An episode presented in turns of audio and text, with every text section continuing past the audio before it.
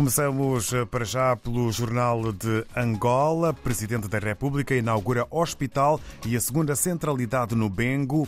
É acontecimento que resulta no eh, título com letras garrafais, que acaba por ser uma eh, das afirmações do Presidente João Lourenço. Estamos a fazer o nosso melhor destaque fotográfico para esta inauguração. Ainda no reforço das relações comerciais, Vice-Secretária de Estado norte-americana inicia visita de três dias a Angola. E a resposta ao convite de João Lourenço, presidente de Cabo Verde, confirma participação na Bienal de Luanda. Avançamos agora eh, para eh, Cabo Verde. Segundo a Infopress, presidente da República destaca engajamento e motivação dos profissionais da saúde no combate ao paludismo. Um outro título que marca a imprensa cabo-verdiana hoje, primeiro-ministro pede estabilidade social e laboral e promete encontrar melhores soluções para reivindicações dos trabalhadores. Por São Tomé e Príncipe, de acordo com a STP Press, o governo aposta no capital humano para ajudar no desenvolvimento do país e ainda eh, no campo desportivo, 6 de setembro, sagra-se campeão nacional de futebol ao bater operários por 6-5 em grandes penalidades.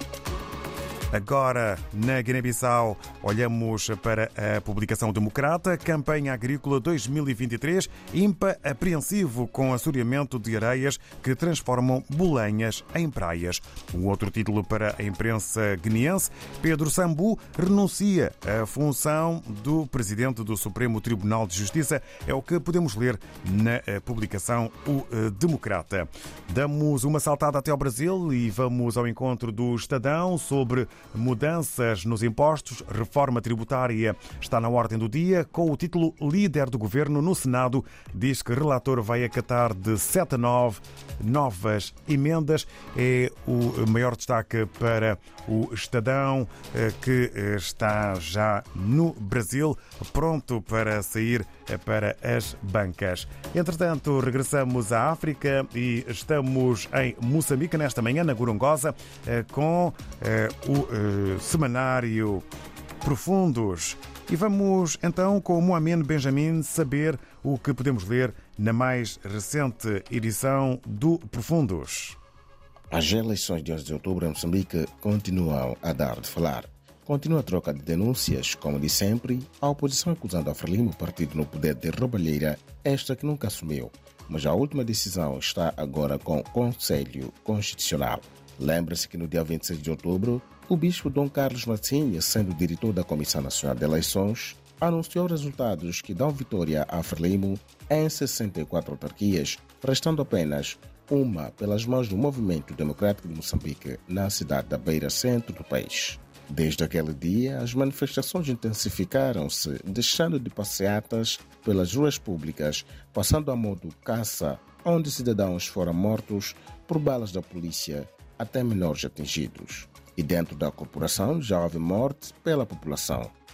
Mais detalhes na mais recente edição do Seminário Profundos.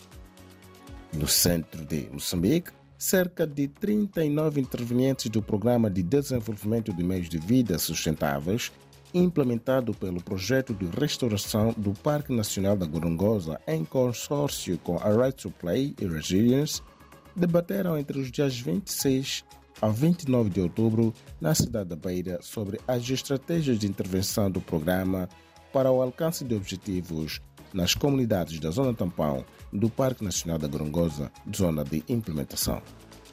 Profundos descreve o fato através de uma fotografia ampliada para fazer entender que tratou-se de uma formação que durou três dias consecutivos, onde fizeram parte os pontos focais do género nos serviços distritais de saúde e da educação dos seis distritos da Zona Tampão do Parque Nacional da Gorongosa, nomeadamente Gorongosa, Nhamatanda, Maringue, Xiringoma, Dondo e Mwanza.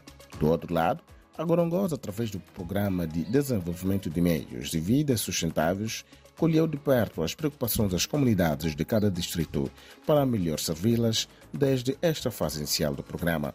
Mais detalhes na mais recente edição do Jornal Profundos. De Moçambique, Mano Benjamin, do Jornal Profundos. Bom dia.